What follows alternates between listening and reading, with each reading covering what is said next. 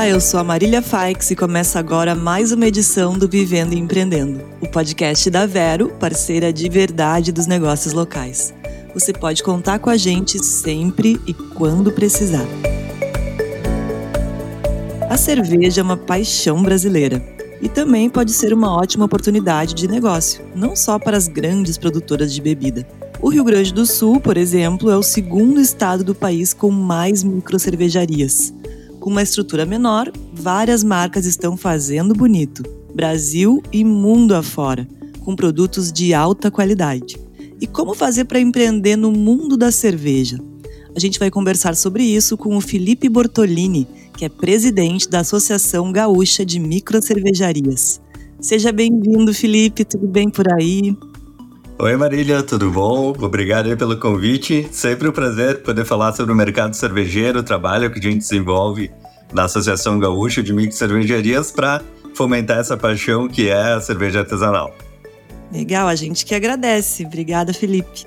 Bom, para começar, explica pra gente, né, que às vezes fica um pouco confuso, o que, que se diferencia uma micro de uma pequena cervejaria e mais ou menos assim, né, se é que isso é possível, qual que é o valor, qual que é o nível de investimento necessário para começar um negócio nessa área?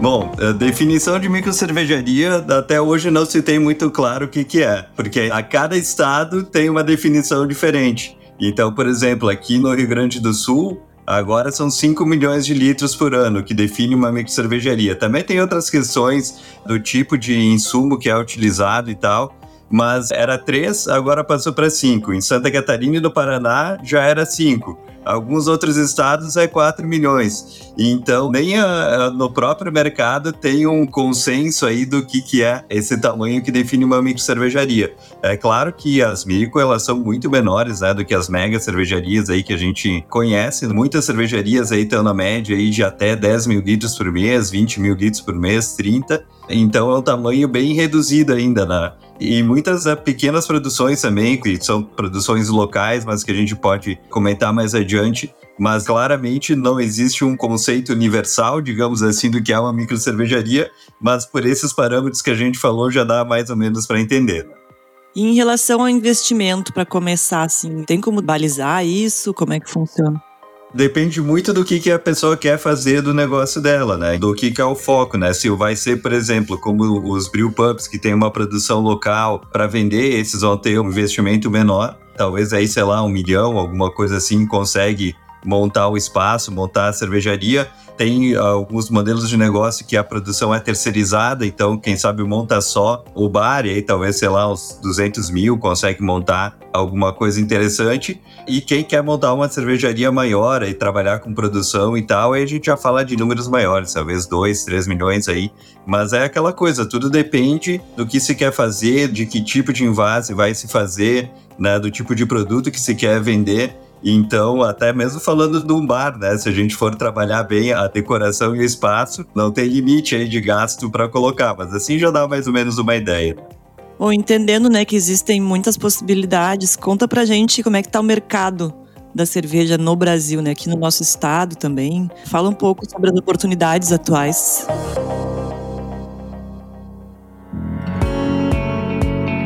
Bom, o mercado cervejeiro ele continua crescendo, né? Continuou crescendo mesmo lá quando a gente teve a pandemia, mesmo quando teve crise no mercado, ele se manteve forte, com o número de cervejarias aumentando, tanto no Brasil quanto no estado. Então é um mercado que está cada vez mais se consolidando e se solidificando. Né? A gente tem uma história muito curta ainda da cerveja artesanal aqui no Brasil. O nosso parâmetro de mercado costuma ser os Estados Unidos, né, que inspirou toda essa revolução, digamos assim, da cerveja artesanal, eles já começaram lá na década de 70, final de 70, início de 80, já começou uma movimentação maior aqui. Há quanto tempo a gente escuta falar de cerveja artesanal? Talvez com mais uh, uns 10 anos, uma coisa assim. Teve algumas que começaram lá no início, 2008, 2009, alguma coisa, mas talvez aí por 2011, 2012 foi quando começou a surgirem mais micro cervejarias e o mercado a crescer. Então, a gente vê que está aumentando o número de cervejarias, o número de cidades que tem micro cervejarias, E esse é um mercado que só tende a crescer cada vez mais. Aqui no Brasil, a gente ainda está em 1.710, ou já estamos, né, dependendo do ponto de vista, em 1.710 microcervejarias. Lá nos Estados Unidos já são 9.500. E a gente sabe que o Brasil é gigante e a microcervejaria é um modelo de negócio que ele tem muito a ver com a localidade, com a região onde ela está. Então eu vejo que tem muita oportunidade aí para seguir e oportunidades de negócio a gente tem diversas, né? Por exemplo, eu mesmo, a minha marca é Ernesto. Ernesto Brewery Cave é o meu tap room cigano. Então o que que eu tenho? Eu tenho um bar e na cidade de Marau, no interior do Rio Grande do Sul, e eu produzo a minha cerveja e uma outra cervejaria. Eu não tenho a cervejaria. Então eu terceirizo a minha produção e vendo no meu bar. Chamo isso de cervejaria cigana. Eu sou um cervejeiro cigano, digamos. Eu não tenho fábrica, eu produzo em outra fábrica. Essa é uma oportunidade de negócio. Também tem a própria microcervejaria, produzindo então seus estilos para vender, seja em garrafa, barril e assim por diante, né, para vender para supermercados, restaurantes também para pessoa física, muitas vezes com um bar também pode ser anexo.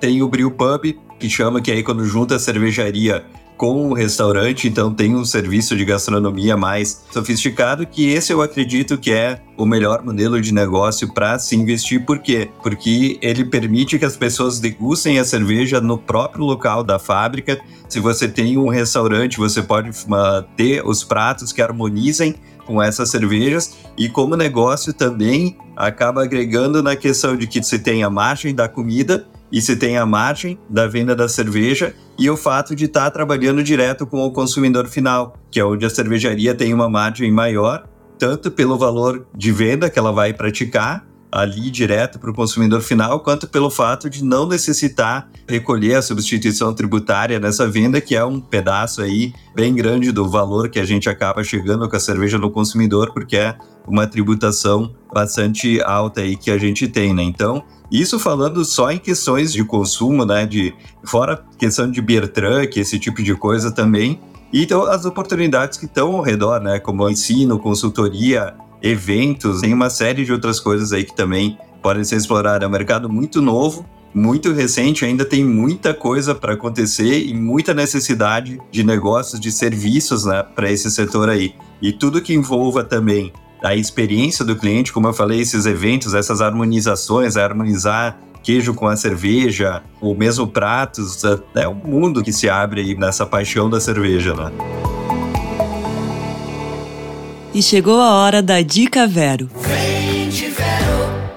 Com Banricard Alimentação e Refeição, você valoriza os colaboradores e retém talentos sem onerar a folha de pagamento. Os cartões estão vinculados ao PAT, Programa de Alimentação do Trabalhador, e por isso oferecem benefícios fiscais para a sua empresa. Saiba mais em banricard.com.br. Legal, eu estava vendo aqui, só no Rio Grande do Sul são quase 300 microcervejarias, segundo um último dado. Você já falou bastante sobre isso, mas teria mais alguma outra dica de como se diferenciar nesse mercado, Felipe? De repente algo ligado a imposto, não sei, algo que possa ser interessante para quem nos ouve. Se a gente parar para pensar, né? Lá nos Estados Unidos, por exemplo, já são 9.500 microcervejarias que tem lá. E elas existem lá. Então, ou seja, a gente aqui também provavelmente tem muito espaço ainda para crescer, seja no Brasil, que no Nordeste praticamente não existem microcervejarias e é uma região onde tem o calor, né? Tem muito fluxo de turistas, então tem uma baita oportunidade lá. Mas falando aqui do Rio Grande do Sul, a gente tem, se não me engano, são 310 microcervejarias. A gente está em 134 municípios. Ou seja, só 27% dos municípios do Rio Grande do Sul tem uma microcervejaria. Então tem ainda muito espaço aí para ter né, novas marcas e novas uh, empresas aí trabalhando no mercado. Em termos de diferenciação, eu acredito, a meu ver, né, até pelo próprio exemplo dos Estados Unidos, lá das 9.500 microcervejarias, 3.800 são tap room e 3.700 são brew pub. Então, para eles, Step 1 é uma cervejaria que tem um bar, onde as pessoas podem degustar, e o Brew Pub é uma cervejaria que tem um restaurante. Então, se a gente somar 7.500 das micro cervejarias lá dos Estados Unidos, são cervejarias focadas no atendimento ao consumidor. e só tem duas mil microcervejarias, entre aspas, né, de verdade, digamos assim, microcervejarias que trabalham focadas na distribuição e vender para fora. Então, nessa questão de ter a sua produção, ter o seu espaço, eu vejo que tem muita oportunidade, porque a questão de ter o brewpub, ter o bar da cervejaria, ele fomenta a questão de trazer pessoas para degustar a cerveja na fábrica, que é o melhor lugar que se tem, né? Porque a cerveja, quanto mais fresca, quanto mais rápida ela for consumida, melhor.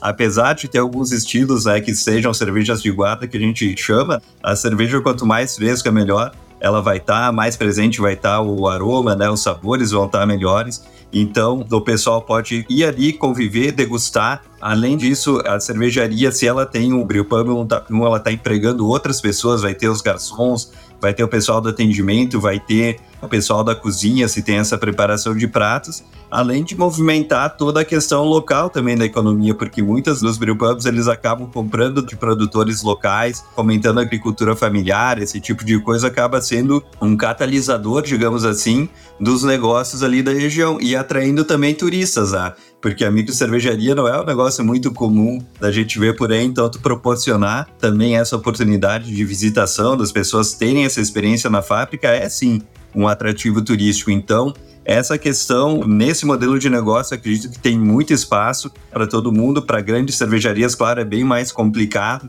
porque aí você parte por uma disputa por preço, por prateleira de supermercado, por gôndola de supermercado, e aí a coisa fica mais complicada. E para quem quer se diferenciar, tem muita coisa aí para se pensar. A gente, por exemplo, tem 150 estilos uh, que estão no guia de estilos que a gente costuma utilizar ali como referência para cervejas.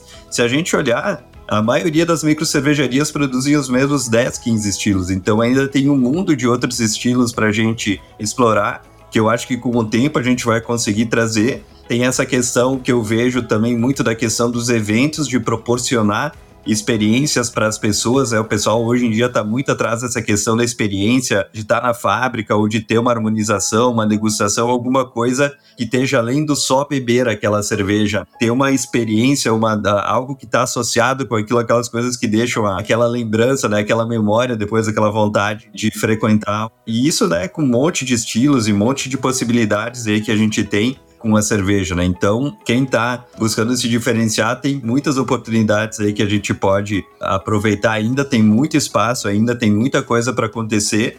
E também, se a gente for, eu sempre digo isso para o pessoal, né? Nós que somos o mercado, nós estamos muito acostumados a escutar a falar sobre cerveja artesanal. Mas eu te garanto que existem muito mais pessoas que nunca ouviram falar de cerveja artesanal no Brasil do que pessoas que ouviram falar. Eu não estou falando de degustar, eu estou falando de escutar as palavras cerveja artesanal. Então, a gente tem ainda, né, eu falo dessa questão dos estilos, né, de um monte de coisa, mas ainda tem muita gente que não degustou nem a cerveja artesanal mais básica. Então, a gente ainda está naquele momento de trazer, criar esse público consumidor, fazer as pessoas entenderem o que, que é a cerveja artesanal e é o trabalho que a gente vai ter que ir desenvolvendo, né, e continuar fazendo isso, né, e a GM está também, né, focada em ajudar para isso, né.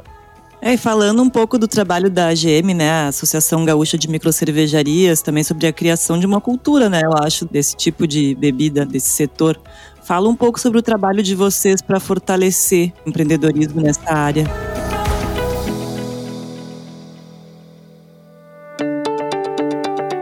Sim, a gente trabalha de diversas formas aí na GM para procurar fomentar o mercado. Né? Então a gente tem sim um trabalho que é político, de defesa, digamos assim, do mercado, de a gente estar tá sempre em contato com o poder público, né? com deputados, vereadores, enfim, com o governo, buscando que a gente tenha condições de ter leis que proporcionem, né, que a gente consiga seguir com o mercado. A gente conseguiu, inclusive, um incentivo aqui no ICMS, um crédito presumido, que reduziu pela metade a tributação das microcervejarias, então isso deu um fôlego muito grande para os negócios aqui crescerem. Então a gente está sempre nesse trabalho, buscando junto com a política. A gente tem os trabalho, o trabalho também que a gente faz com as cervejarias de estar tá sempre procurando trazer cursos, treinamentos, conteúdos focados em qualidade para o pessoal aprimorar cada vez mais os seus processos e também procurando falar da parte de negócio, porque a gente costuma falar que fazer a cerveja é a parte mais fácil da, da história, né? Por mais que a gente seja apaixonado e tenha essa paixão pelo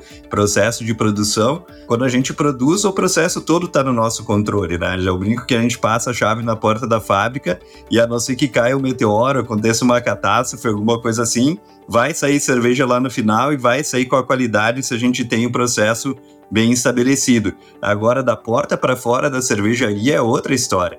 Né? A gente tem a concorrência, a gente tem inadimplência, tem uma série de coisas aí que afetam e essa busca por ter o resultado também. Então, esse mercado é um problema porque a gente entra muito com o coração e muitas vezes não faz as contas direito, é movida pela paixão, mas a gente também sabe que a cerveja artesanal, ela é um negócio, ela precisa ter faturamento, ela precisa ser sustentável, ela precisa gerar retorno aí para quem está envolvido. Então, a gente busca também trazer conteúdos para o pessoal que sejam focados nessa questão de negócio para conseguir levar como um todo. E fora isso, a gente também incentiva e proporciona ações em conjunto. Nós fizemos há pouco, teve uma campanha que a gente fez a cerveja dos 250 anos de Porto Alegre. Foi desenvolvido um rótulo, diversas cervejarias fizeram das suas cervejas comemorativas ao aniversário. A gente tem o nosso grupo lá do WhatsApp, onde estão todos os associados. Então, quando alguém precisa alguma coisa, pergunta pergunta lá no grupo: ah, preciso de comprar garrafa, preciso de bolacha para chopp, esse tipo de coisa. O pessoal ali contribui e responde. Enfim, né? E fora os descontos, os convênios que a gente procura fazer com instituições de ensino ou outras instituições para ajudar, por exemplo, ter desconto num curso universitário sobre cerveja, tanto para a cervejaria quanto para os funcionários, quanto para os familiares dos funcionários. Então esse é o tipo de coisa que a gente procura trazer para tentar fomentar e levar o mercado aí para frente, né? Como a gente sabe, é um mercado muito novo, a gente ainda está formando o público consumidor, a gente ainda está entendendo como esse mercado vai funcionar, então né, a gente sabe que tem uma longa estrada aí pela frente mas a, gente acredita muito nesse potencial, como eu falei, né? A gente se espelha lá nos Estados Unidos, né? Em como eles cresceram e a gente vê aqui como o crescimento também tem sido muito rápido do mercado de cerveja artesanal aqui. E a gente acredita que isso vai se manter, se manteve mesmo na pandemia. A tendência é que ele se mantenha também aí nos próximos anos também.